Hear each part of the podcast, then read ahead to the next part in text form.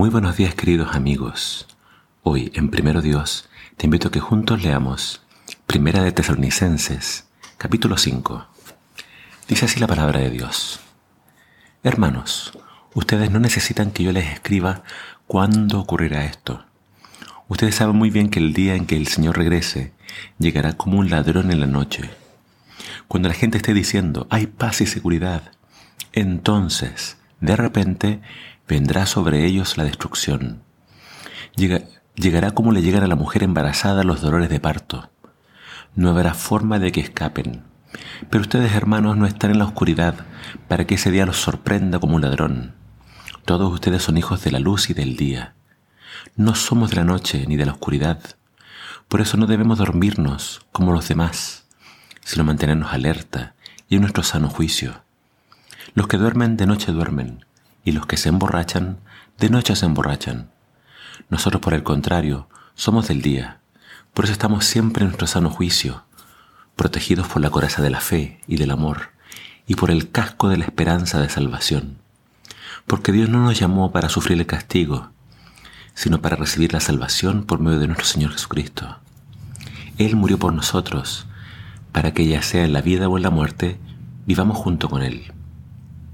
Así que anímense y ayúdense unos a otros a crecer, como ya lo están haciendo. Hermanos, les pedimos que respeten a los que trabajan entre ustedes, los guíen y reprenden en el Señor. Estímenlos mucho y ámenlos por el trabajo que hacen. Vivan en paz unos con otros.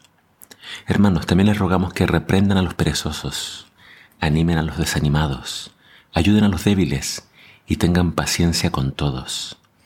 Asegúrense de que ninguno pague mal por mal.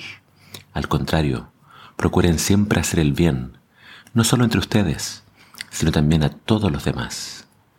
Estén siempre contentos. Oren en todo momento. Den gracias a Dios en cualquier situación, porque esto es lo que Dios quiere de ustedes como creyentes en Cristo Jesús. No apaguen el espíritu. No desprecien las profecías. Pónganlo todo a prueba, pero retengan solo lo bueno. Eviten toda clase de mal. Que Dios mismo, el Dios de paz, los santifique por completo. Que mantenga sin culpa todo su ser, espíritu, alma y cuerpo. Para cuando el Señor Jesucristo regrese, el que lo llama es fiel y por eso hará todo lo que ha dicho.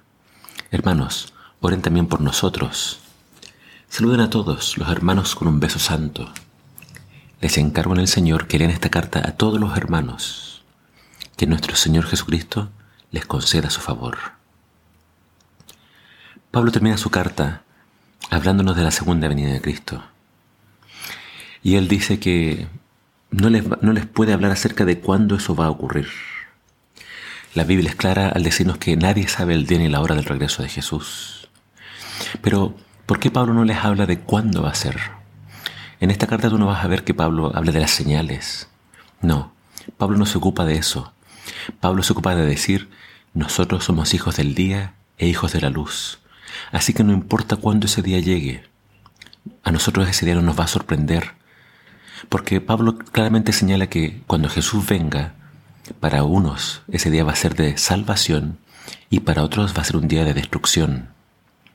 Podemos comparar la segunda venida de Cristo con el diluvio. El diluvio, para quienes entraron al arca, fue un día de salvación, pero para quienes quedaron fuera del arca fue un día de destrucción. Entonces, Pablo hace la invitación a vivir en la luz, vivir en el día, estar despiertos, alertas, velando. En el contraste los hijos de la noche o de la oscuridad, dice Pablo, están viviendo perdidamente, en borracheras y otro tipo de vida pecaminosa. Pablo dice entonces nosotros tenemos que permanecer en la luz. Y aquellos que no están esperando el regreso de Jesús, cuando Él llegue, los va a sorprender. Es como a la mujer embarazada, que no sabe cuándo van a llegar los dolores de parto. Llegan en cualquier momento, en cualquier día, cuando ya está cerca del embarazo. Nosotros sabemos que hoy más que nunca estamos cerca del regreso de Jesús, pero no sabemos ni el día ni la hora. Por tanto, debemos velar. Debemos vivir cada día como si fuera el último, como si Cristo fuese a venir hoy.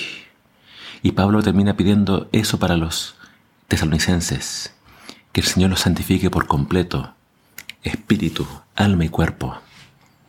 Algunos entienden esta expresión como pidiendo Pablo que Dios santifique no solamente su cuerpo, sino también su mente y sus sentimientos, sus emociones. Que todo nuestro ser sea santo. Así que permanezcamos en oración, estemos siempre alegres, demos gracias por todo. No nos desconectemos del Señor, animémonos unos a otros. Respetemos a los que nos reprenden en el Señor, a los líderes. Y seamos pacientes, seamos eh, perseverantes. Así que, como una iglesia amorosa, siempre con mucho amor, con ese beso santo y con un amor sincero, recordando que falta poco y que no queremos que nadie se pierda.